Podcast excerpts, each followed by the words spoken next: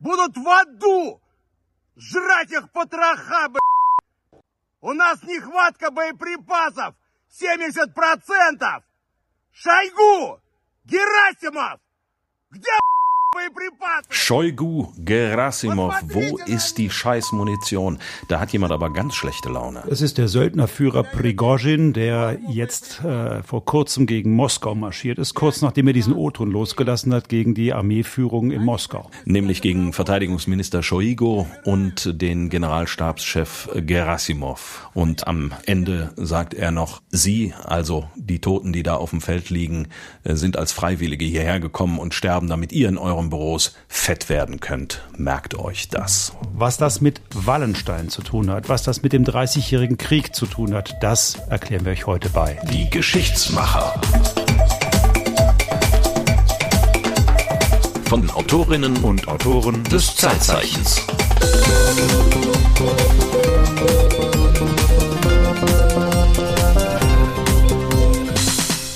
Und heute wieder bei uns zu Gast Herwig Katzer, der schon beim vorigen Mal dabei war, weil er ein Zeitzeichen gemacht hat über Wallenstein. Schönen guten Tag.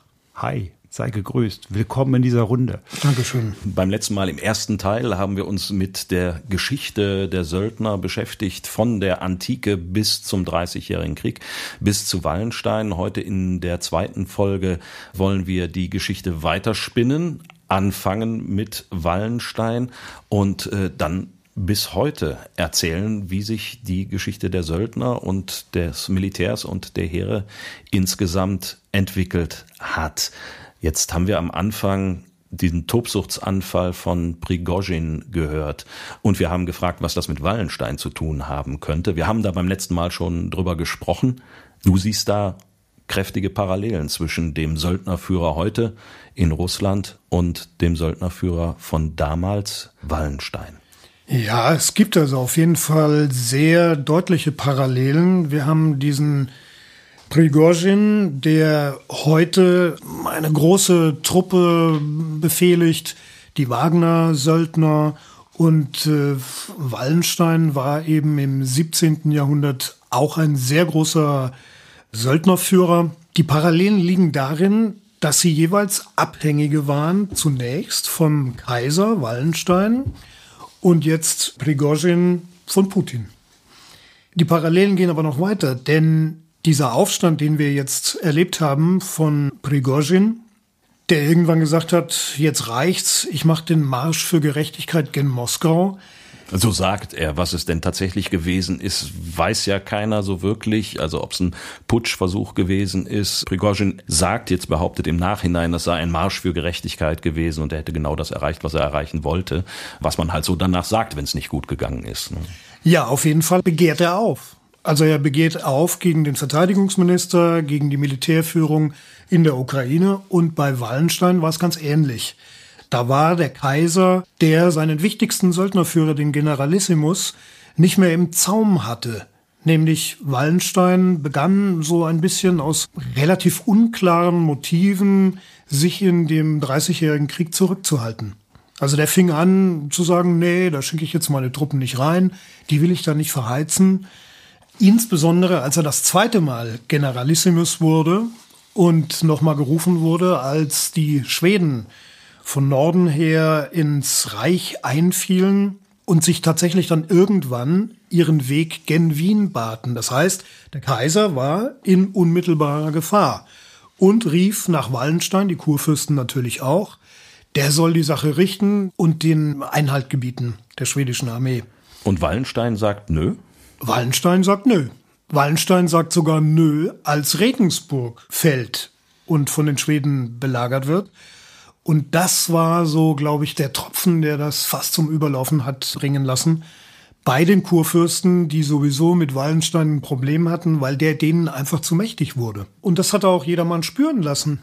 Also er ist mit den Leuten umgegangen, als wäre er der Chef. Es gibt dann ein schönes Zitat aus der Biografie von Goloman. Vielleicht kannst du das mal vorlesen, Marco. Zu alledem kommt noch die geringe Achtung für den kaiserlichen Hof. Er schätzt alle gering und entzweit sich offen mit allen Ministern. Mit dem Kaiser geht er so um, als ob er selber der Kaiser wäre. Regierende Häupter schmäht er. Ja, das klingt im Grunde so, wie wir das vorhin im O-Ton von Prigozhin gehört haben, der den Verteidigungsminister völlig wüst beschimpft. Also im Prinzip müsste man nur den kaiserlichen Hof durch Moskau und Putin ersetzen und dann bist du eigentlich da. Richtig. Also die Minister waren für Wallenstein Subalterne. In welcher Zeit befinden wir uns da? Also 30-jähriger Krieg, 1618 bis 1648. Wo sind wir jetzt ungefähr? Das war Anfang der 30er Jahre im 17. Jahrhundert. Also es dauert noch ein bisschen, bis Frieden einkehren wird. Es dauert noch sehr lange. Und Wallenstein, so viel kann ich schon mal verraten, wird dabei keine große Rolle mehr spielen. Denn die Kurfürsten und der Kaiser haben beschlossen, Wallenstein, nachdem der seine Truppen nicht dahin schicken wollte, loszuwerden. Beim letzten Mal hatten wir darüber gesprochen, dass es da eben auch schon früher Gelegenheiten gab, wo er sich verweigert hat dem Kaiser gegenüber, weil er gesagt hat, nee, im Winter schicke ich meine Truppen doch nicht ins Feld, ich verheize hier doch nicht meine Leute, was übersetzt hieß, ich bin Geschäftsmann, ich verheize hier doch nicht mein Kapital. Genau. Ist das in diesem Fall ein ähnliches Motiv gewesen vielleicht? Es könnte eins gewesen sein. Es ist wirklich unklar, warum er sich auf einmal verweigert. Also der war ein sehr, sehr mächtiger Mann. Der hatte wirklich das Kapital, um Truppen aus dem Boden zu stampfen. Also es wäre wohl möglich gewesen, dass er sagt, okay, wir marschieren Richtung Nordwesten und werden es mit den Schweden aufnehmen. Jetzt würde ich da eventuell auch schon wieder eine Parallele sehen. Also mächtiger Mann. Wir haben eben gesagt, im Prinzip sind ja beide erstmal abhängig, sowohl Wallenstein als auch Prigozhin von ihrem jeweiligen Herrn. Dieses Verhältnis dreht sich aber irgendwann um. Denn je mächtiger diese Söldnerführer geworden sind, desto mehr ist auch umgekehrt ihr Herr abhängig von ihnen. Es hieß ja sogar teilweise unter den Kurfürsten, der eigentliche Chef im Ring ist, äh, Prigozhin hätte ich beinahe gesagt, der eigentliche Chef im Ring ist Wallenstein. Und der zieht im Hintergrund die Fäden und der Kaiser ist quasi entmachtet. Das kann sich der Kaiser natürlich nicht bieten lassen.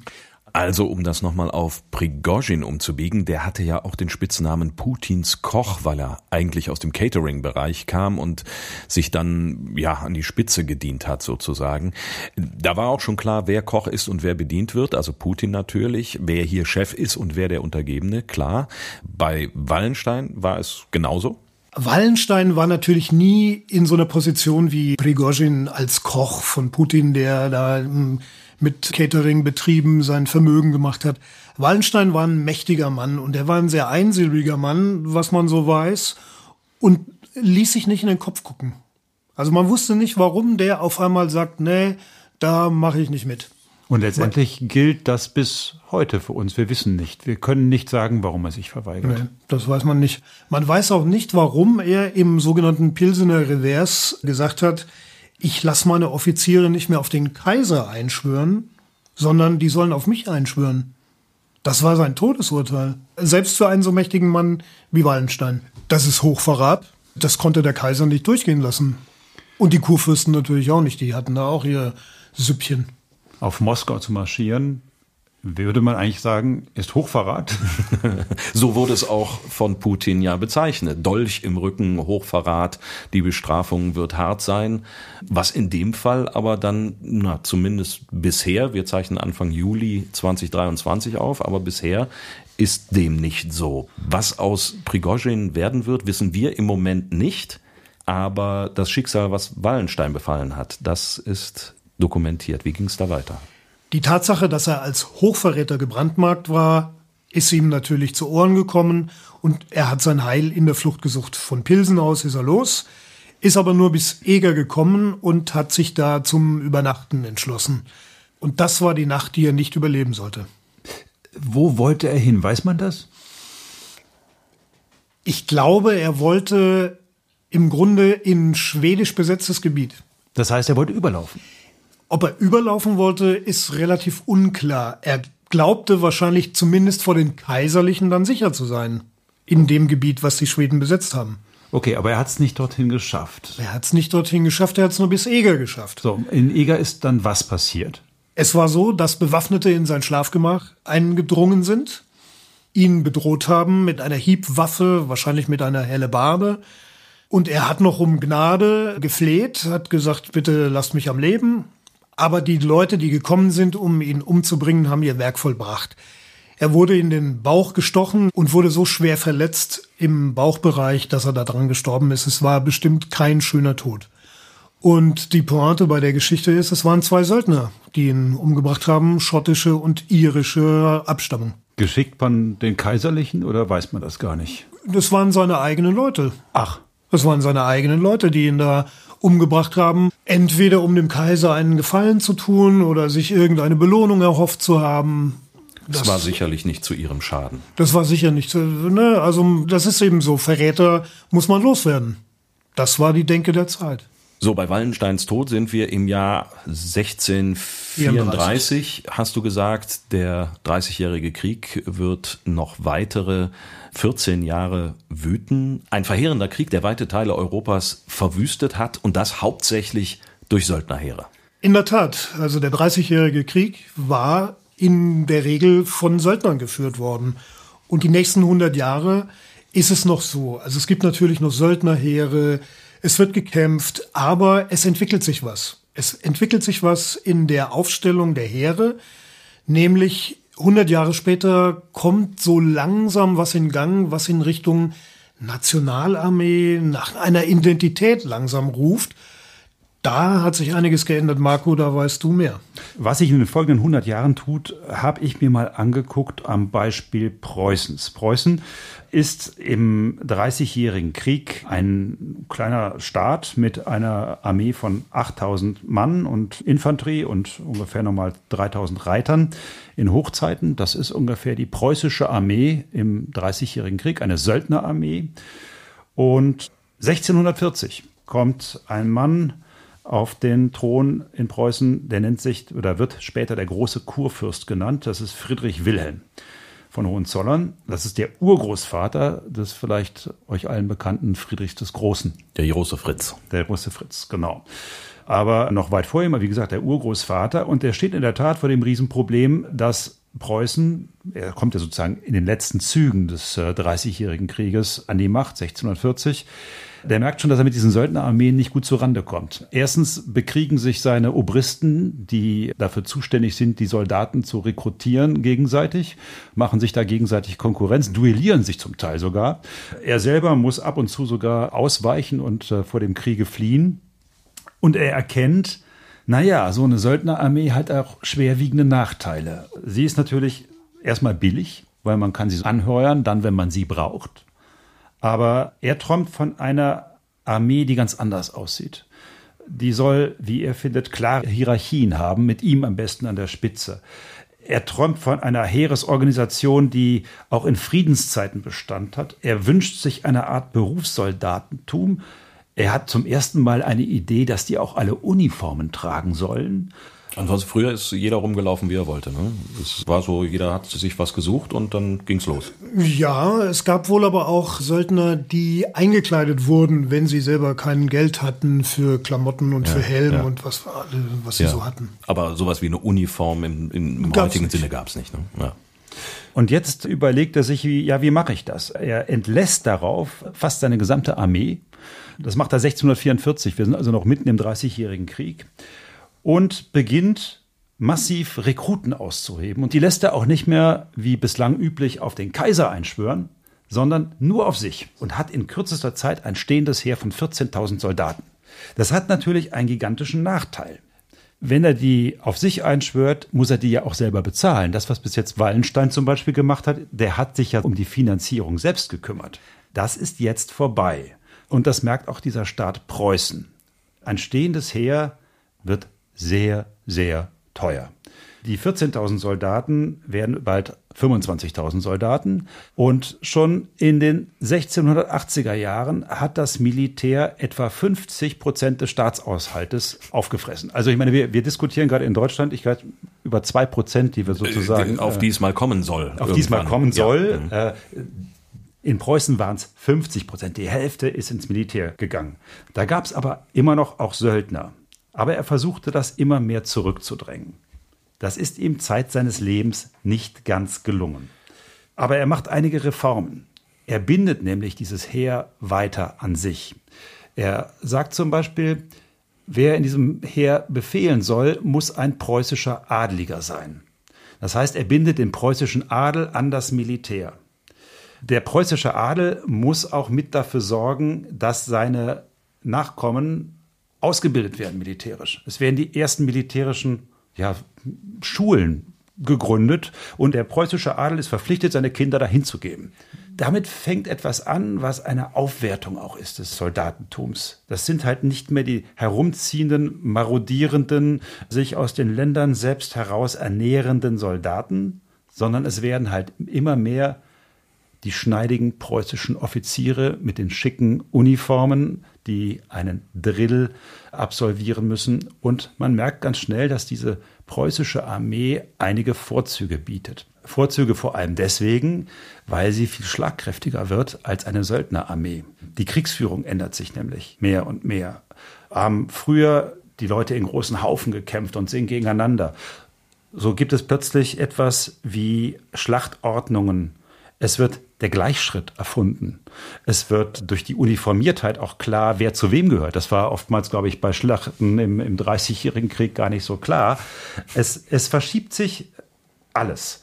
Und vor allem ist es auch das Ansehen des Militärs, was sich verschiebt. Trotzdem muss ja irgendwie dieses Heer gefüllt werden. Und wie macht man das? Ja, äh, rekrutieren, anwerben, am besten auch im Ausland. Ne? Da, da, findet man Leute dann meistens. Erstmal wollte es aus Landes Also Söldner, könnte man sagen. Genau, ja, aber, aber die Idee war in der Tat, die Leute zum Militär zu bringen und dann sollten sie auch dort bleiben. Nach Möglichkeit ein Leben lang. Man hat es ihnen auch später sogar dadurch versüßt, in Anführungsstrichen, dass es so etwas wie eine Versorgung gab im im Falle, dass man nicht mehr konnte, zum Beispiel, weil man auf dem Schlachtfeld eine schwere Verletzung davon getragen hatte. Es gab so die ersten Veteranenheime, wo es dann auch Krankenschwestern gab, die sich um einen kümmerten mhm. und so, und man wurde zumindest verpflegt. Aber der Soldatenhunger dieser Preußen war natürlich enorm. Und da gingen sie auch tatsächlich Räubern in anderen Ländern und versuchten dort die Leute anzuwerben. Sehr, sehr zum Unmut der Landesherren dort. Es gibt da ein Zitat, das könnte, könnte der Herwig mal lesen. Ganz oben. Preußische und andere Werber sollen als Straßen- und Menschenräuber, Störer des Landfriedens und Verletzer unserer Hoheit traktiert und, wenn sie schuldig befunden werden, am Leben bestraft werden. Wer einen preußischen Werber tot oder lebendig einliefert, erhält aus der Kriegskasse 50 Taler. Am Leben bestraft werden heißt töten. Ja, natürlich. Er wird totgeschlagen. Ja, also ein Werber, nicht ja. jemand, der irgendwie da was anstellt, sondern der um neue Soldaten für Preußen wirbt. Genau so ist es. Und umgekehrt machen die Preußen folgenden Deal. Wer sich als preußischer Offizier, also als Adliger, bei einer anderen Armee andient, der gilt auch als Verräter. Und Verräter? Ja, weiß man, was damit passiert. Also es geht darum, die Leute auf den Staat Preußen und auf den preußischen König zu verpflichten. So ist es. Jetzt machen wir nochmal einen kleinen Sprung und gehen dann zu dem Mann, den Sie später den Soldatenkönig nennen werden. Das ist der Vater von Friedrich dem Großen. brachialer Kerl, der hat gern mit seinen Leuten gezecht. Der macht aus dieser preußischen Armee das schlagkräftigste und wahrscheinlich effektivste Mittel, was es auf dem europäischen Kontinent gibt.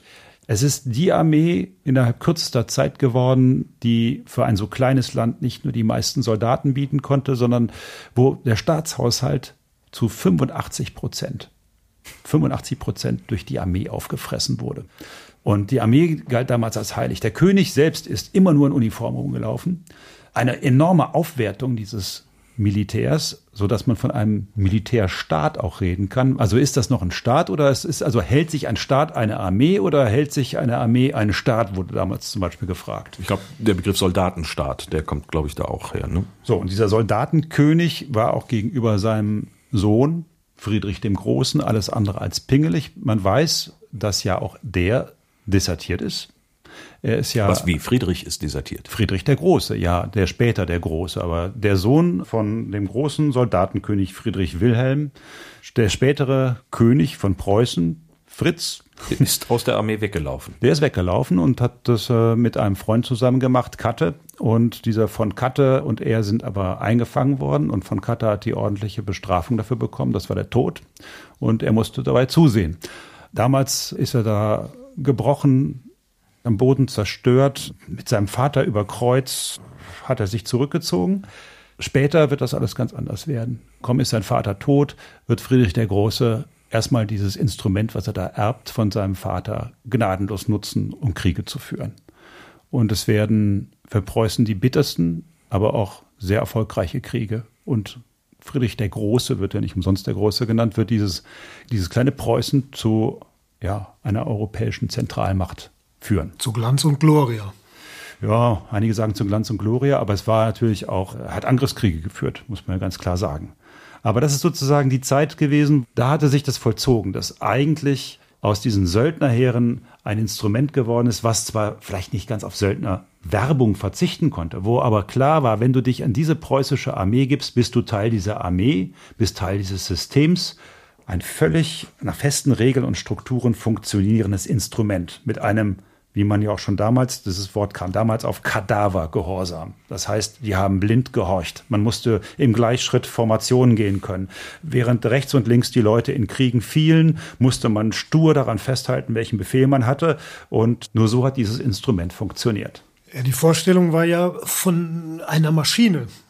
Also das Heer oder die Armee sollte sich oder die Truppe sollte sich bewegen wie eine Maschine. Befehl rein, Kampf raus. So sollte das funktionieren. Und so wurde ja auch exerziert, so wurde ja auch gedrillt. So Die wurden es. mit Gewalt ins Gefecht geprügelt. Also wie der Drill und das Exerzieren und diese Atmosphäre der Gewalt in diesem Heer war, das wissen wir unter anderem von einem Schweizer Söldner, der mit 20 Jahren aus der Schweiz abgehauen ist und mit 20 Jahren schon bei der preußischen Armee sich verdingt hat. Und der Mann heißt Ulrich Bräker. Und der hat das mal beschrieben, welche Strafen es gab, wenn man sich aus der Truppe entfernt hat, wenn man desertiert ist. Da mussten wir zusehen, wie man sie durch 200 Mann achtmal die lange Gasse auf und ab Spießruten laufen ließ, bis sie atemlos hinsanken und des folgenden Tages aufs Neu dran mussten, die Kleider ihnen vom zerhackten Rücken heruntergerissen und wieder frisch drauf losgehauen wurde, bis Fetzen geronnenen Bluts ihnen über die Hosen hinabhingen. Raue Sitten. Zu einer großen Identifikation mit dem Staat, für den du da deine Rübe hinhältst, die wird sich da nicht einstellen. Naja, die, die Frage ist ja, diese preußische Disziplin, von der da immer so gesprochen wird, die natürlich durch Zwang und ja auch diese rauen Sitten aufrechterhalten wird. Das ist das eine. Auf der anderen Seite bietet dir natürlich so eine Armee ja auch sowas wie ein Zuhause. Ne? Die Verräter werden halt so behandelt. Auf der anderen Seite ist es auch so die Geburt des militärischen Helden, ne? des mit Orden und Tressen überhangenen erfolgreichen Militärs, der im preußischen oder in dieser, dieser Gesellschaftsordnung eine Hauptrolle spielt. Aber ich glaube, die einfachen Soldaten oder Söldner spielten da keine Rolle. Also wenn, dann hat das natürlich das Offizierskorps sich umgehängt und das wurde ja später auch noch ein Problem, dass nur adlige Offiziere werden konnten. Ganz äh, gleich, ob sie dazu befähigt waren oder nicht. Wann wird sich das denn ändern? Das wird sich ändern mit einer militärischen Katastrophe für die preußische Armee, nämlich in der Schlacht bei Jena und Auerstedt, wo die preußische Armee vernichtend geschlagen wird vom napoleonischen Heer, die eine ganz andere Taktik gefahren haben. Die haben nämlich, weil sie eine Nationalarmee hatten, die hatten die Levée en masse 1793, das heißt, jeder, der zwischen 18 und 25 war, wurde in die Armee eingegliedert. Und er war Franzose in einem französischen Heer. Das war mit Nationalstolz, mit dem Impetus der Großmacht Und die Revolution, die gerade stattgefunden und die Revolution hat. natürlich, die stattgefunden hat. Und Napoleon begann, die europäischen Länder zu überfallen. Und da hatte jetzt Preußen den Kürzeren gezogen, 1806 in der vernichtenden Niederlage. Das war ein Schock für die Preußen, die das ja nicht gewohnt waren. Die waren ja Siege gewohnt und äh, mit klingendem Spiel und äh, wie auf dem Exerzierplatz aufs Feld gelaufen und haben sich da niedermähen lassen von den Tirailleuren, den französischen Schützen, die da rumgewuselt sind und mal da und mal da aufgetaucht sind. Und da konnte die strenge, straffe Formation im preußischen Heer gar nicht drauf reagieren. Die über Jahrhunderte erfolgreich war. Also es hatte sich etwas geändert. Also die, die Motivation einerseits, aber offensichtlich wohl auch die ja, Schlachtaufstellung, sagt man, glaube ich. Ne? Ja, genau. Nur, das war jetzt vorbei. Preußen lag am Boden. Die hatten diese Schlacht verloren. Napoleon marschiert in Berlin ein, verbietet Preußen ein Heer über 42.000 Mann. Da war Glanz und Gloria am Boden, wie gesagt. Wie hat denn Preußen dann reagiert? Also was äh, wurde unternommen, um dem entgegenzutreten? Hat man dann gesagt, bei den Franzosen lernen heißt Siegen lernen? Im Grunde war es genauso. Es gab dann junge Männer, die nicht aus den ganz oberen Offiziersrängen kamen, sondern eher aus so diesem Mittelbau. Und da fallen die Namen Gneisenau und vor allem natürlich Scharnhorst, der die Armeereform vorangebracht hat. Was sind das für Leute? Scharnhorst hat einen bäuerlichen Hintergrund.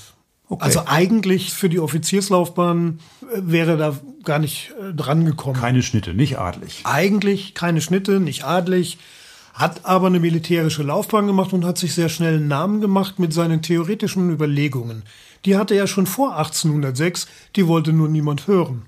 Also erst hat er den Kurfürsten von Hannover beraten, aber für die war das alles kein Problem. Nee, das machen wir, wir haben das immer schon so gemacht, das machen wir jetzt auch so weiter. Und das hat eben in diese Katastrophe geführt und Scharnhorst hat sich bestätigt gefühlt in dieser Niederlage, dass es so mit der preußischen Armee nicht weitergehen kann. Scharnhorst will die preußische Armee auch für Bürgerliche öffnen. Das heißt, jeder, der dazu in der Lage ist, weil er ein guter Soldat ist, weil er ein guter Stratege ist, soll in die Offizierslaufbahn kommen können. Das heißt nicht nur, weil du hochwohlgeboren bist, darfst du demnächst einen Offiziershut tragen, sondern dein Können zeichnet dich aus. Ja, ich meine, das ist ja auch eine Frechheit, dass da irgendwie jeder Bauer ankommen soll und dann die Möglichkeit hat, da im Militär aufzusteigen. Das geht ja überhaupt nicht. Ja, neue Zeiten. Und diese preußischen Heeresreformen waren wirklich revolutionär. Und für ein anderes Zeitzeichen war ich bei Professor Michael Sikora, der die Schriften herausgegeben hat von Scharnhorst. Und der hat mir erzählt, was Scharnhorst für eine Idee hatte. Naja, man könnte leicht spöttisch formulieren, dass Scharnhorsts Ideal des Offiziers im Grunde die Vervielfältigung seiner selbst gewesen ist. Also er selber als nicht adliger, gebildeter Offizier, dessen Qualifikation auf wissenschaftlicher Ausbildung, auf wissenschaftlicher Urteilsfähigkeit beruht, ist eigentlich das Modell, das er auch anwendet, wenn es darum geht, die preußische Armee zu reformieren. Es gibt das Schlagwort davon, Staat und Nation miteinander zu vereinigen. Aber aus der Perspektive Scharnhorsts ist die wesentliche Herausforderung dabei weniger gewesen, auch den letzten Bauernjungen zu mobilisieren, sondern die wesentliche Herausforderung bestand darin, das gebildete Bürgertum, das bis dahin mit dem Militärdienst gar nicht in Berührung gekommen war und dem Militärdienst der eine Sache der Bauern gewesen zu sein scheint und der armen Teufel aus den Städten, die diesem Militärdienst sehr skeptisch und ablehnend gegenübergestanden sind. Und die mussten überzeugt werden aus der Perspektive Scharnhorsts. Und dazu gehört eben auch, einen Umgang mit den Soldaten im Militär abzuschaffen, der die Ehre dieser Soldaten berührte. Also es sollte auch für einen angesehenen Bürgersohn eine Ehrensache sein, im Militär Dienst leisten zu können. Also Gerhard von Scharnhorst hatte den Gedanken, alle Bewohner des Staates sind geborene Verteidiger desselben. Ist natürlich ein super Gedanke, weil wenn du ein Mitglied der Nation bist, bist du auch bereit, dein Leben eventuell dafür zu lassen, um es zu verteidigen. Ja, kommt drauf an. Wenn das eine Nation ist, für die es sich lohnt, dann ja. Ne? Aber so selbstverständlich war, war das ja erstmal nicht. Das ist in der Tat eine neue Idee. Die Franzosen haben das vorgemacht. Ne? Also die französische Nation, die, die Grande Armee und Gerhard von Scharnhorst hat das übernommen. Frankreich war das Vorbild. Aber er hatte die Ketten Napoleons ja an den Händen, dass nicht mehr als 42.000 Leute unter Waffen im stehenden Heer sein dürfen. Aber Scharnhorst war ein ganz schlauer Mensch und hat sich das Krümper-System ausgedacht. Das Krümper-System. Genau. Dieses Krümper-System hat mir Professor Sikora auch erklärt. Die Krümper sind eine Einrichtung, die in den Jahren zwischen Jena und Auerstedt und dem Aufbruch in die Befreiungskriege von den Reformern eingeführt worden sind. Mit der Idee, dieses kleine Heer, das man nach dem Pariser Vertrag nur noch aufrechterhalten konnte, zu transformieren in eine Armee und einen wachsenden Anteil an militärisch ausgebildeten Mitgliedern der Gesellschaft. Wie macht man das? In der alten Armee war eigentlich ein lebenslanger oder 20-jähriger Dienst der Regelfall. Die Reorganisatoren führten ein, dass man in dieser kleinen preußischen Armee die Soldaten viel früher auch wieder entlassen konnte, dann wiederum neue eingestellt hat. Und die Hoffnung war, auf diese Weise in der Landbevölkerung eine große Zahl von militärisch ausgebildeten Zivilisten zu haben, die dann, wenn man in den Krieg eintreten würde, auch mit den entsprechenden Vorkenntnissen mobilisiert werden könnten. Das ist im Grunde eine allgemeine Wehrpflicht mit einem Reservistenheer. Also Scharnhorst hat die allgemeine Wehrpflicht in Preußen eingeführt. 1813 ist sie Gesetz geworden, allerdings hat er selber das nicht mehr erlebt. Er ist nämlich selber bei der Schlacht in Großgörschen schwer verwundet worden und ist an den Folgen der Verletzung, einer Infektion, dann in Prag, wo er wegen Friedensverhandlungen weilte, gestorben. Also im Krieg gegen Napoleon. Im Krieg gegen Napoleon. Und das, das Koalitionsheer große Erfolge feiern konnte gegen Napoleon, das hat er nicht mehr erleben können, aber seine Arbeit hat Früchte getragen. Zum Beispiel in der Völkerschlacht bei Leipzig, wo die Koalition gegen Napoleon gewonnen hat. Das heißt, diese Reservistenarmee, das hat funktioniert. Also die Franzosen haben sich ein bisschen täuschen lassen, muss man ja sagen. Ne? Richtig. Da werden Soldaten ausgebildet, die dann aber dann keine Soldaten mehr sind, sondern ihren ganz normalen Dienst tun. Aber wenn man sie braucht, dann können die das alles. Die waren jedenfalls nicht mehr unvorbereitet und konnten mit der Waffe umgehen. Sind es diese ausgebildeten Bürger, die dann später Napoleon besiegen werden? Könnte man so sagen, ja. Würde ich so sehen. Also wenn bei der Vielvölkerschlacht bei Leipzig, wenn da die Preußen mit auf den Plan rücken, dann da sind waren das nicht nur die Bauernburschen da, die da eingegliedert wurden in die Armee. da waren alle mit dabei. Da waren so ziemlich alle mit dabei. Natürlich haben einige die Möglichkeit gehabt, sich da vor dem Dienst zu drücken. Aber das Prinzip, dass alle in dieser Armee kämpfen können und sollen, das wurde schon da eingeführt. Jetzt haben wir lange über Preußen gesprochen, aber das war ja nicht der einzige Staat, in dem diese Entwicklung stattgefunden hat, sondern das war ein ja allgemeiner Trend. Die Entwicklung ging weg vom Söldner, von der Söldnerarmee hin zur Nationalarmee. Mit der Entstehung der Nationalstaaten war das allgemein so.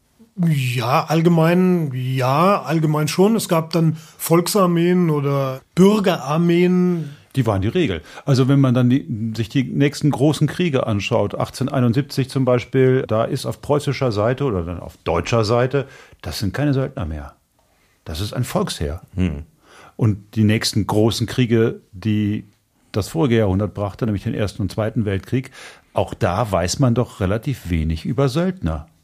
Das stimmt. Also in den beiden Weltkriegen, soweit ich das überblicken kann, ist das Phänomen Söldner nicht wirklich ein großes. Das war wirklich die Zeit von nationalen Armeen und Achsen und Alliierten, die sich gegenüberstanden.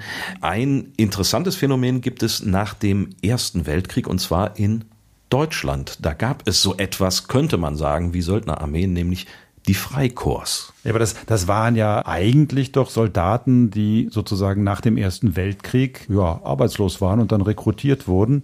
Aber waren Söldner und wer hat sie, also ich meine, wer, Ja, hat, da sie- kann man wer, sich- wer hat die bezahlt? Also, da kann man sich trefflich drüber streiten, ob das wirkliche Söldner waren oder nicht. Auf jeden Fall einige Kriterien der Söldnerschaft haben sie auf jeden Fall erfüllt. Klar, diese Freikorps bestanden aus heimgekehrten Soldaten, die jetzt nicht mehr fürs Vaterland kämpften, sondern für Geld und ja, politische Überzeugung. Die haben dann sich das Freikorps gewählt, was ihnen so am nächsten lag. Das waren Monarchisten, das waren Faschisten, das waren aber auch linke Gruppen.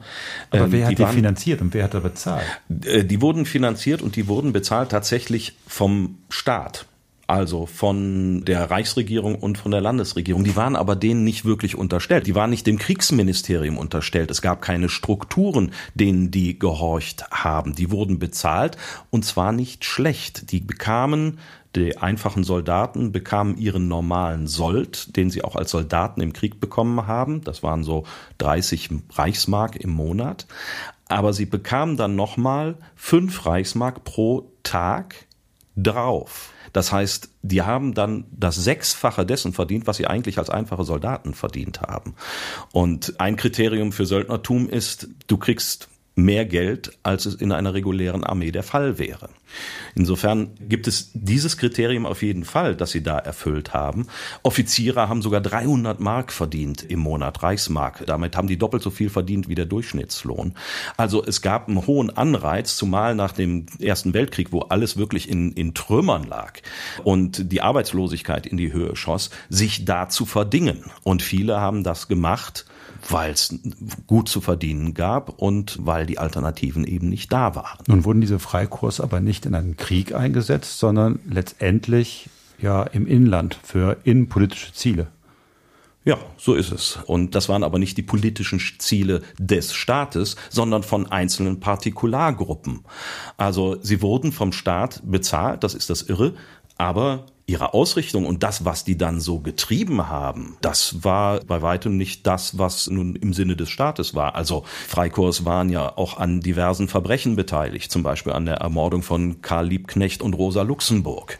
Das war jetzt nicht wirklich im Staatsauftrag. Also insofern haben die da das gemacht, wo sie eben aufgrund ihrer hm, politischen Ausrichtung und ihrer Führer hin wollten oder hingetrieben wurden. Und das waren nach Schätzungen 250 bis 400.000 Mann. Also das war eine ziemlich große Zahl von Veteranen, Ersten Weltkriegsveteranen, die dann eben in diesen Freikorps ihren Dienst taten. Und äh, dann war es ja so ähnlich wie bei den Preußen, als die äh, Franzosen diktiert haben, dass die Zahl der Armeeangehörigen limitiert werden muss. Bei den Preußen waren es wie viel? 48.000 hat man eben gesagt, 42.000. Im Deutschen Reich sollten es dann nach dem Ersten Weltkrieg, nach dem Versailler Vertrag 100.000 sein. Und das bedeutete, dass eben diese Freikorps aufgelöst wurden und längst nicht alle eben in die Armee gehen konnten.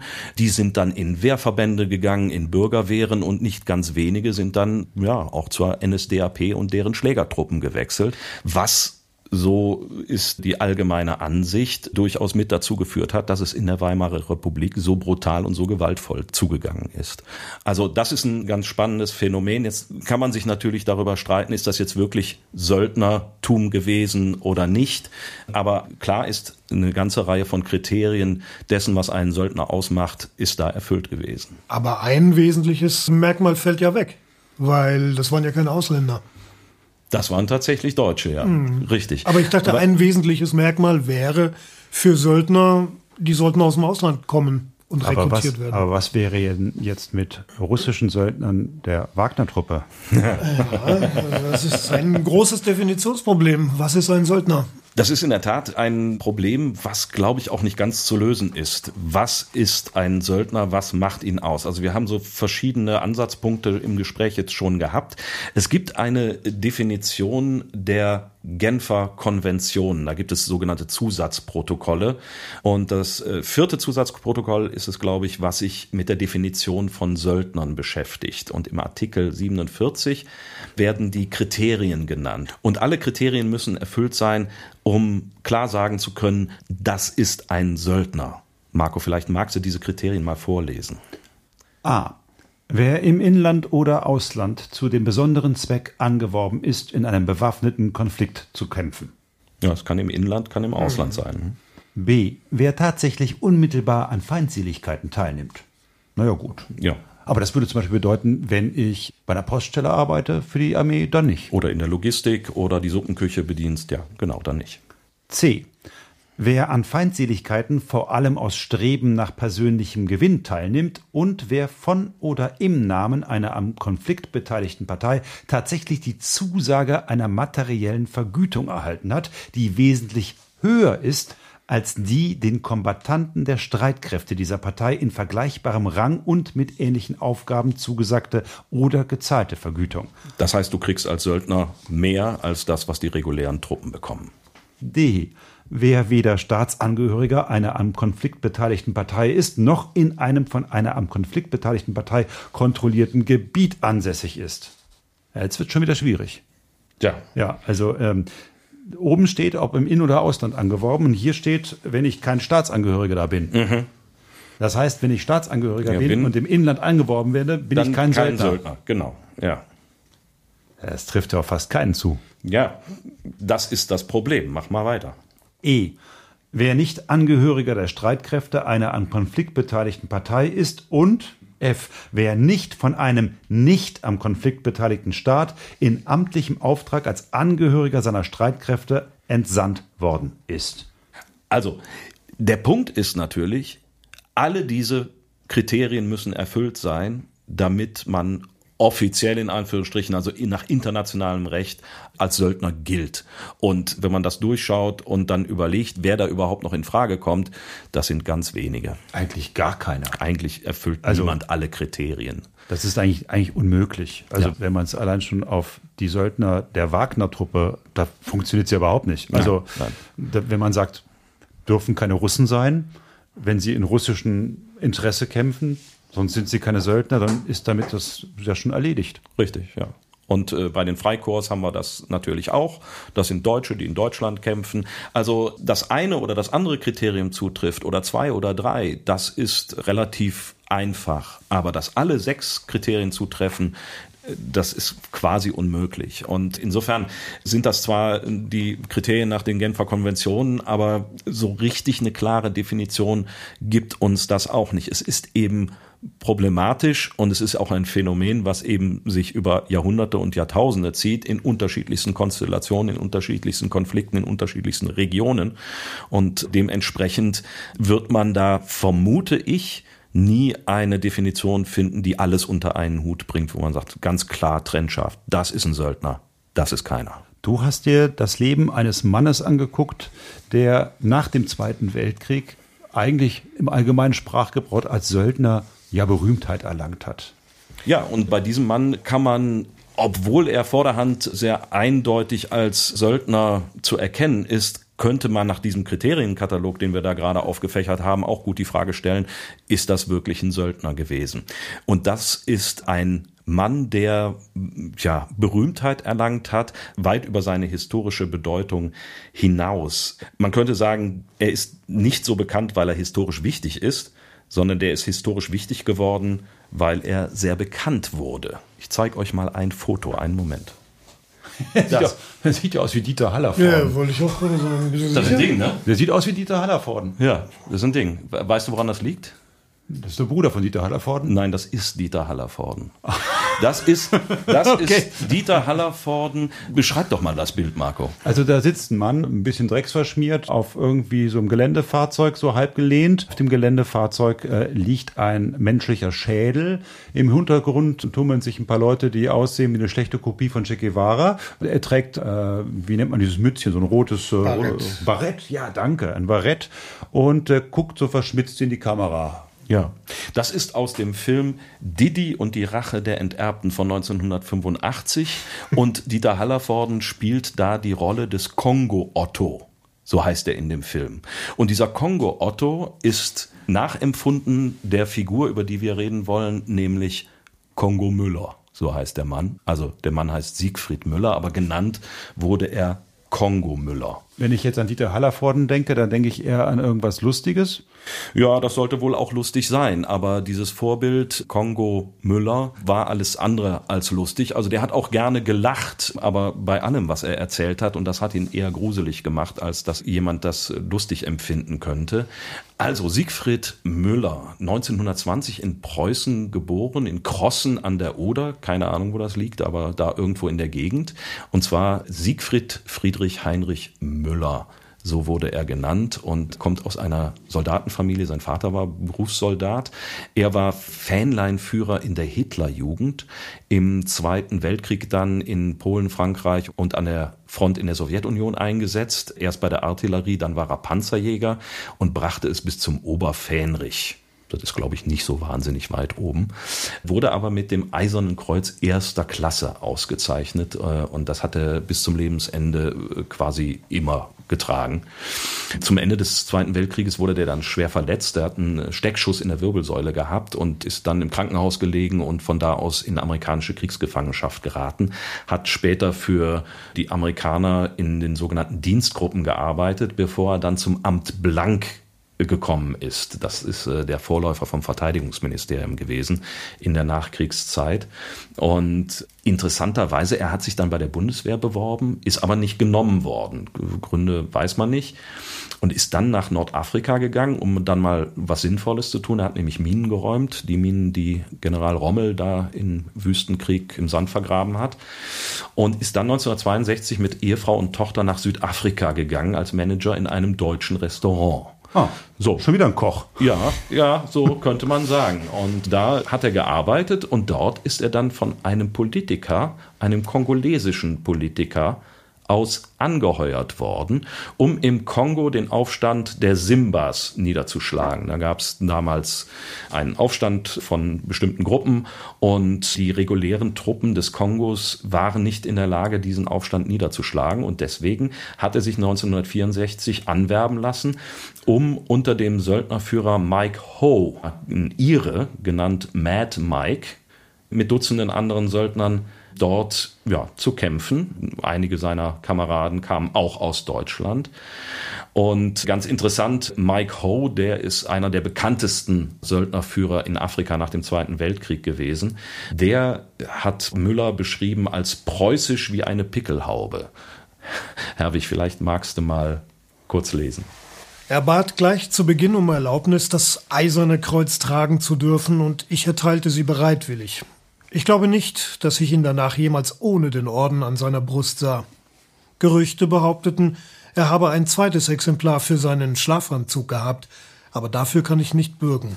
Jedenfalls ist dieser Siegfried Müller im Kongo unterwegs, 1964, 65, und dort stöbert ihn ein Reporter des Magazins Stern auf, nämlich ein Gerd Heidemann. Sagt er euch noch was? Der sagt mir was.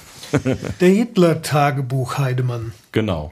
Der äh, hat, ja, wann, wann war das? Äh, Hitler-Tagebücher, wann war das? 82, 83, sowas um den Dreh. Also 20 Jahre später hat er traurige Berühmtheit erlangt mit den gefälschten Hitler-Tagebüchern.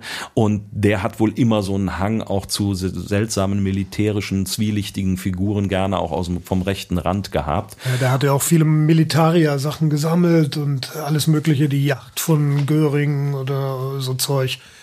Also der war schon so sehr affin zu dieser Szene auch. Genau. Und 1964, äh, das war einer seiner ersten Coups, hatte eben diesen Siegfried Müller in Kongo aufgestöbert und mit dem Müller Interviews geführt und viele Fotos gemacht. Es gab dann eine große Story im Stern, das war ja ein Magazin, was damals noch sehr relevant war und ist dadurch international bekannt worden und daher kommt dann eben auch der Name Kongo Müller. Der hat sich im Gespräch, und das war dann eben der Joker, er hat sich im Gespräch offen und, und jovial gezeigt und er erzählt dem Reporter da völlig unbedarft und aus heutiger Perspektive könnte man sagen naiv so ziemlich alles. Zum Beispiel auch den Umgang mit gefangenen Aufständischen. Äh, diesen kurzen O-Ton vom Tonbandmitschnitt, den kann ich euch mal vorspielen. Ja, misshandelt, also das, das ist hier, findet hier, ja, das ist, das ist normal, ne? Man äh, vernimmt jemanden und äh, wenn man vernimmt, muss er, muss er Hebel kriegen, sonst erzählt er nicht richtig. Und dann, wenn er erzählt hat, dann wird er ja, da er ein Rebell ist und ein Rebell der außerhalb des Rechts steht, wird er getötet. Man äh, macht normalerweise keine Gefangenen und wenn es doch vorkommt, dann äh, wird also stückchenweise abgeschnitten. Erst das rechte Bein, dann das linke Bein. Zum Spaß habe ich das natürlich gesehen. Also ich nehme an, dass es Spaß war, wenn sie ihre langen Messer gewetzt haben in der Nähe, um ihn äh, ja, schon also einige Schauer einzujagen. Ne? Nur der hat einen herzlichen Humor. Das kann man so sagen. Also er lacht dann eben auch bei den Erzählungen der grausigsten Details. Das ist so seine Wesensart gewesen.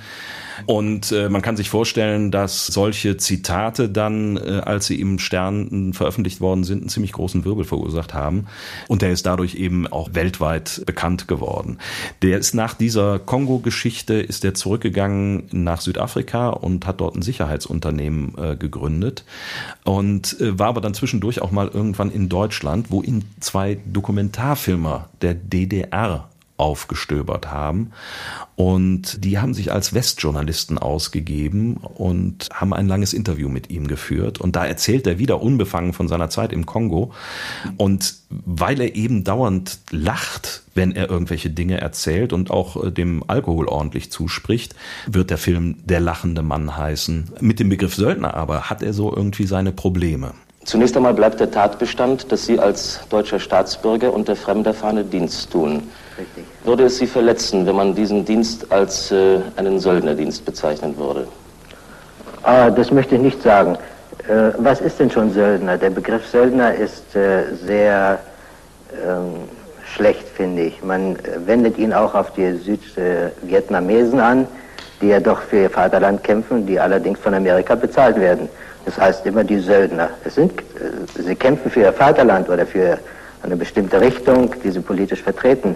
Und dasselbe tue ich auch im Kongo. Ich habe den Westen, die westliche Freiheit oder unsere westliche Ideologie im Kongo verteidigt.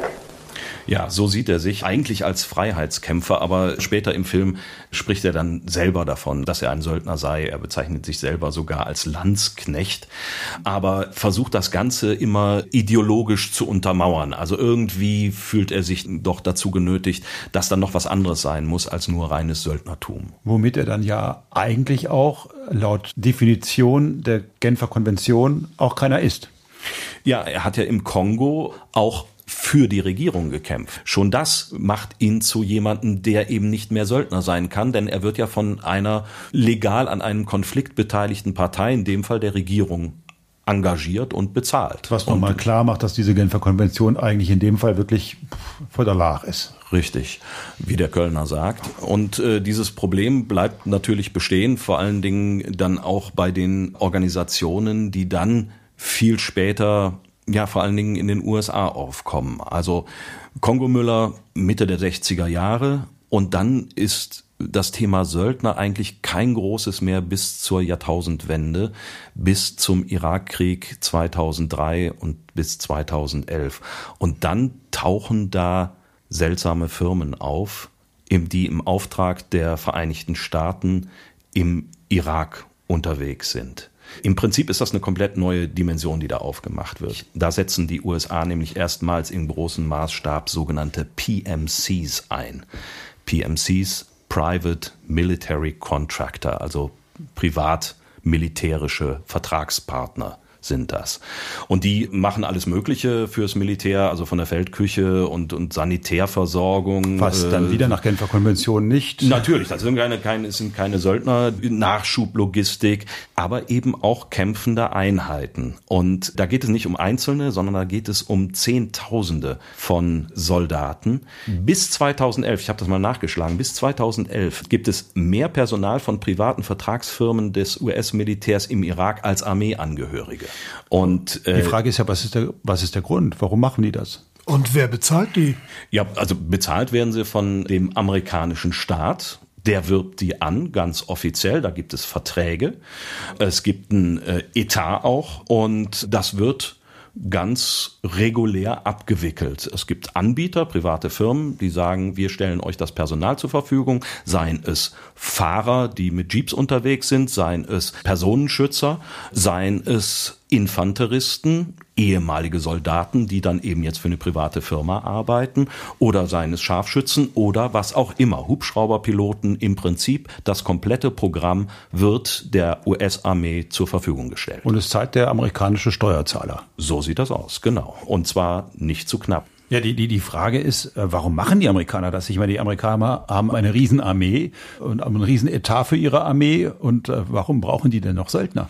Naja, teilweise aus den Gründen, die wir schon erörtert haben. Es ist einfacher, wenn du eine Vertragsfirma hast, die kannst du buchen, sage ich jetzt mal, wenn du sie brauchst und wenn du sie nicht mehr brauchst, musst du sie auch nicht mehr bezahlen. Das belastet natürlich den Haushalt. Das, das alte Problem, was die Preußen hatten und wo die Preußen gesagt haben, ist aber Mist, weil wenn die käuflich sind, dann sind die nicht loyal. Also wir machen eine Rolle rückwärts. Ja, ja, ja wie vor 400 Jahren eigentlich. Im Grunde wie vor 400 Jahren, aber es kommen verschiedene Aspekte dazu, die gerade auch in einer Demokratie besonders vorteilhaft sind, sage ich mal. Also tote Söldner zählen nicht für die offizielle Totenstatistik. Wenn also Särge gezählt werden, auf dem Weg zurück, wie das in Demokratien der Fall ist. Da stehen dann die Film- und Fernsehkameras und die Reporter und die Zinksärge kommen zurück mit der amerikanischen Fahne drauf. Da zählen die ganzen Söldner natürlich nicht dazu. Blöde Frage. Wo kommen die her? Sind das Amerikaner? Äh, zum großen Teil sind das Amerikaner, was dann die Loyalitätsfrage wieder ein bisschen relativiert. Natürlich fühlen die sich dem amerikanischen Staat auch verpflichtet. Nach Genfer Konvention also keine Söldner? Sie sind in dem Fall auch keine wirklichen Söldner, wenn man die Genfer Konvention heranzieht. Also das hat schon eine ganze Menge von Vorteilen. Also auch die Familien von toten Söldnern müssen nicht entschädigt werden. Also wenn überhaupt dann von der Privatfirma hat der Staat nichts mit zu tun. Kriegsverbrechen werden kaum verfolgt. Also gerade bei den USA war das so. Beispiel 2006, da hat ein angetrunkener Mitarbeiter der Firma Blackwater den Leibwächter des irakischen Vizepräsidenten erschossen. Also im angetrunkenen Zustand. Dieser Blackwater-Mitarbeiter wurde dann fristlos entlassen, konnte aber unbehelligt aus dem Irak ausreisen und ist bis heute nicht vor Gericht gestellt worden.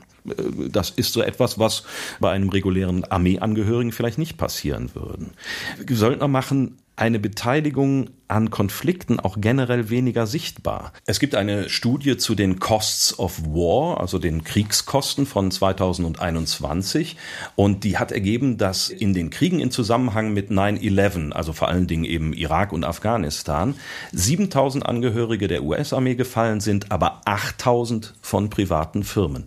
Und äh, wie gesagt, die gehen natürlich alle nicht in die offizielle Statistik ein. Also zahlt der amerikanische Staat dafür, aber muss halt die Nachteile nicht in Kauf nehmen. Das heißt aber, dass die Amerikaner mit dieser Praxis wesentlich früher eingesetzt haben, als es die Russen getan haben. Ja, das war im Prinzip ein Dammbruch, den äh, die Amerikaner da vollzogen haben, denn ich hatte ja eben gesagt, so in den 70er, 80er, 90er Jahren haben Söldner in den großen Konflikten eigentlich keine große Rolle gespielt und das hat sich geändert im Jahr 2003, als die Amerikaner in den Irak einmarschiert sind und dann eben ganz massiv diese privaten Firmen mit reingenommen haben. Besonders bekannt oder sagen wir mal berüchtigt ist äh, auch damals die Firma Blackwater gewesen, die eben dort eingesetzt worden ist für alles Mögliche. Und das hat so eine Art Knoten gelöst, dass überall auf der Welt plötzlich diese privaten Firmen entstanden sind. Das, was so ein Kongo Müller alleine gemacht hat, der ist halt gefragt worden und hat gesagt, ja, gehe ich hin, mache ich mit. Und daraus ist eine regelrechte Industrie entstanden, die international tätig ist bis heute und wo immer mehr Firmen entstanden sind und irgendwann ist das dann eben auch in, in Russland entstanden unter Präsident Putin. Aber kann man denn wirklich sagen, die Söldner sind nur die dunkle Seite der Macht? Oder gibt es da auch positive Aspekte? Also das ist immer so die große Frage. Begehen Söldner und Söldnerarmeen mehr Kriegsverbrechen, mehr Grausamkeiten im Krieg als reguläre Armeen? Es gibt diese spektakulären Fälle. Es gab die spektakulären Fälle eben auch im Irak mit Blackwater, die die Aufmerksamkeit der Weltöffentlichkeit erregt haben. 2007 in Bagdad, wo Blackwater-Mitarbeiter wild um sich geschossen haben und 17 Zivilisten getötet und 24 Menschen verletzt verletzt haben. Das sind dann so spektakuläre Dinge, die an die Öffentlichkeit geraten und natürlich nochmal einen besonderen Dreh dadurch kriegen, dass es Söldner gewesen sind, die diese Taten, diese Grausamkeiten begangen haben. Ob es in einer regulären Armee weniger solcher Grausamkeiten gibt und Kriegsverbrechen. Das ist ganz schwer auszumachen, weil es da auch keine vernünftigen Statistiken dazu gibt. Na, ich würde sagen, die deutsche Wehrmacht hat alles getoppt. Hm. Wenn man jetzt, natürlich, also wenn wir jetzt auf Wagner wieder gucken, da ist ein Argument äh, zum Beispiel auch die phänomenale Grausamkeit, mit der die vorgehen. Es gibt ganz schreckliche Videos, wo Menschen gefoltert werden von Wagner-Söldnern, nachweislich Wagner-Söldnern, Videos, wo mit einem Vorschlaghammer Leute getötet werden man bringt das schon in Zusammenhang ja, mit ja, diesem Söldnerwesen. Ja, ja, ja. Das und ist richtig. Im Gegensatz zu den USA waren Söldner in Russland eigentlich per Gesetz verboten. Da sind sie noch immer, wenn ich das richtig hm. weiß. Na, ich glaube, es gibt mittlerweile ein juristisches Hintertürchen, was Putin hm, geschaffen hm. hat, aber äh, zumindest zu dem Zeitpunkt, als diese Truppe Wagner zum ersten Mal auftritt, und dann schreiben wir so das Jahr 2013, 2014, das ist in Syrien. Da ist es auf jeden Fall so, dass per russischer Verfassung diese sogenannten PMCs, diese privaten Sicherheits- und Militärunternehmen verboten sind. Und diese Söldner tauchen da auch nicht auf als ein russisches Unternehmen. Damals gab es Prigozhin als Führer noch nicht. Damals äh, gab es einen Söldnerführer namens Utkin. Mhm. Dieser Herr Utkin war ein oder ist ein Nazi, er lebt ja noch. Das ist, glaube ich, wo wir eben schon über Nazi-Symbole gesprochen haben. Der hat ein Hakenkreuz auf die Brust tätowiert. Ähm, also der trägt nicht wie Kongo Müller das den Orden mit mhm. Hakenkreuz. Der hat es tätowiert. Und äh, weil äh, Adolf Hitlers Lieblingskomponist Wagner war, so hat er auch bald seine Truppe den Namen weg. Wagner. Daher kommt das. Daher kommt es. Und er tauchte zum ersten Mal in Syrien auf, paar Dutzend Mann offenbar. Und dessen Finanzierung übernahm dann jener Mann, den wir heute kennen, weil er geschimpft hat, nämlich Prigozhin. Prigozhin damals noch, auch selbst illustrer Typ, der offenbar ja, aus dem Knast stammt. Der hatte eine lange Knaststrafe, bevor er sich ein Restaurant in Petersburg zugelegt hat und dort wohl offenbar Putin gefallen hat und sich dort sozusagen qualifiziert hat, um im Namen Putins viel Geld zu verdienen, indem er Schulen und Kindergärten und später die Armee mit Lebensmitteln versorgt hat. Deshalb Putins Koch. Mhm. Und der wiederum übernahm dann später die Finanzierung dieser Wagner-Söldner. Nur das war ein völlig geheimes Unterfangen. Also Wagner-Söldner gab es offiziell nicht. Ja, das waren die, die kleinen grünen Männchen ne, in der, in, bei der Krim-Besetzung 2014. Das waren ja, ich glaube, so hat sich Putin damals ausgedrückt, russische Patrioten, die äh, nichts mit dem russischen Staat zu tun hatten, aber eben für die Idee des russischen Staates gekämpft haben. Und das, das war ja so damals die Rede davon. Die waren natürlich für den russischen Staat sehr nützlich. Also die Russen waren sozusagen durch die Wagner-Söldner auf der Krim aktiv. Die Wagner-Söldner haben für Russland gekämpft. Sie waren bei der Annexion der Krim sicherlich auch kriegsentscheidend. Und wie praktisch, der Russe war ja gar nicht da ja, noch so ein Vorteil für Staaten, sich Söldnerarmeen zu bedienen. Wenn es gut geht, kann man sich das dann an die Brust heften. Äh, hat Putin ja dann anschließend auch gemacht. Also aus den kleinen grünen Männchen sind dann doch irgendwie unsere Kämpfer geworden. Und wenn es schlecht läuft, kann man einfach sagen, hat nichts mit uns zu tun. Ne? Das ist äh, keine Ahnung, wo die herkommen. Prigozhin hat auch immer wieder, also natürlich auch die, die russischen Medien haben ihn angesprochen, hat auch immer wieder bestritten, eigentlich Chef einer Wagner-Truppe zu sein. Er hat sogar die Existenz einer Wagner-Truppe völlig bestritten. Erst 2022 hat er eingeräumt, stimmt, die gibt's und ich bin der Chef von denen. Das ist eine erstaunliche Wendung. Das ist anders als bei Wallenstein. Ja, in der Tat. Wallenstein war natürlich, hat sich sofort als Kriegsunternehmer geoutet, wenn man das so will. War für ihn gar keine Frage. Das war für ihn auch keine Frage der Moral. Das war, glaube ich, auch damals kein Problem. Also anders als heute, wo es eben in Russland sogar verboten war und natürlich auch immer so ein moralisches Geschmäckle, kann man nicht mal sagen, sondern äh, moralisch verwerflich gesehen wird.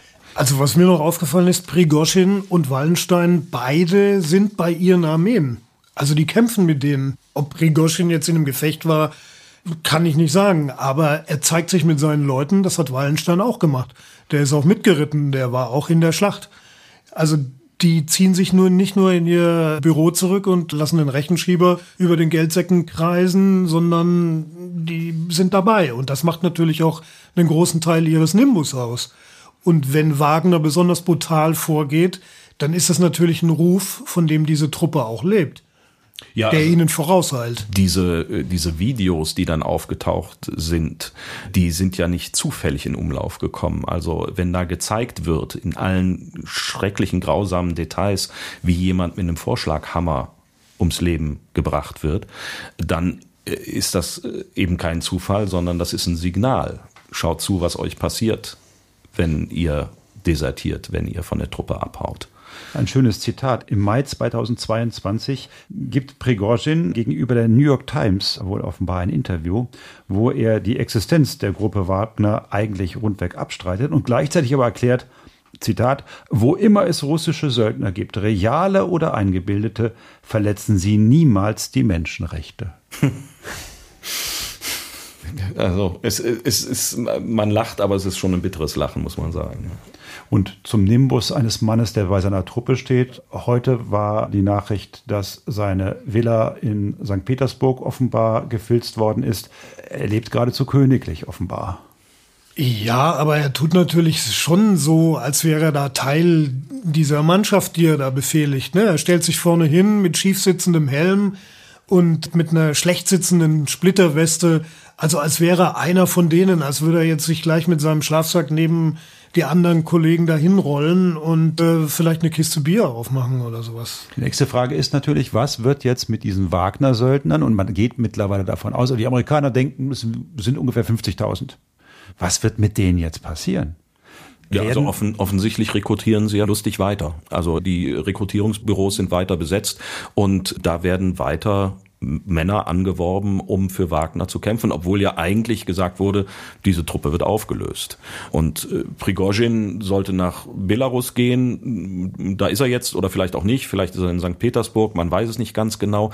Die Frage ist, was passiert mit Prigozhin? Wird ihn das Schicksal von Wallenstein ereilen? Na, interessant ist, dass bei Wallenstein war es so, nachdem der Hochverrat bekannt wurde, sind 90, 95 Prozent seiner Leute von ihm sofort abgehauen. Also die haben sofort ihre Loyalität gekündigt und gesagt, mit Wallenstein ne, haben wir nichts mehr zu tun. Bei Prigozhin weiß ich nicht, wie das läuft. Also wenn er weiter wirbt, da hören die Parallelen auf. Scheinbar steht seine Truppe noch hinter ihm. Oder werden die jetzt alle Teile der russischen Armee? Man weiß es nicht. Auf jeden Fall hat er schon wieder angekündigt, dass demnächst wieder über große Taten von Wagner an der Front zu berichten seien. Сегодня нам как никогда нужна ваша поддержка. Спасибо вам за это. Also über Telegram hat er sich da geäußert, wie er das gerne gemacht hat in den letzten anderthalb Jahren. Und der hat da verkündet, wir brauchen eure Unterstützung heute mehr denn je.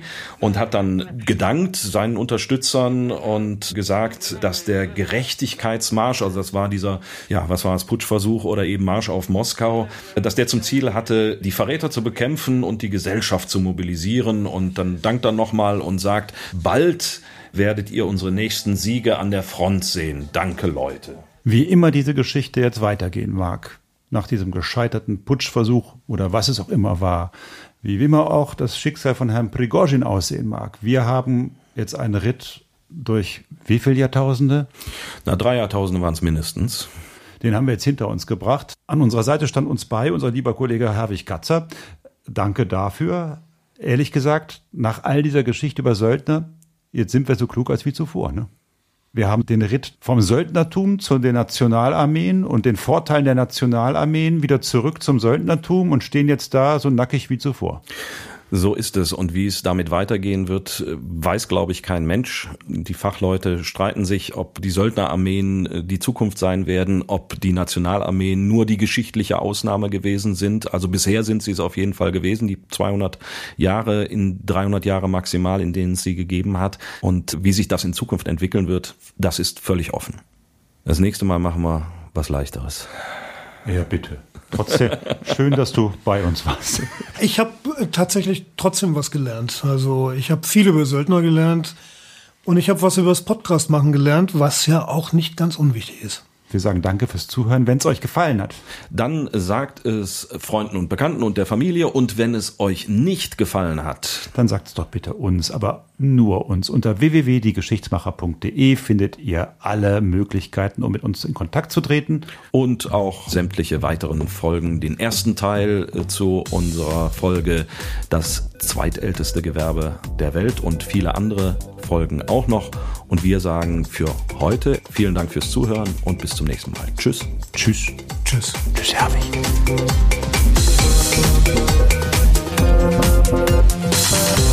Thank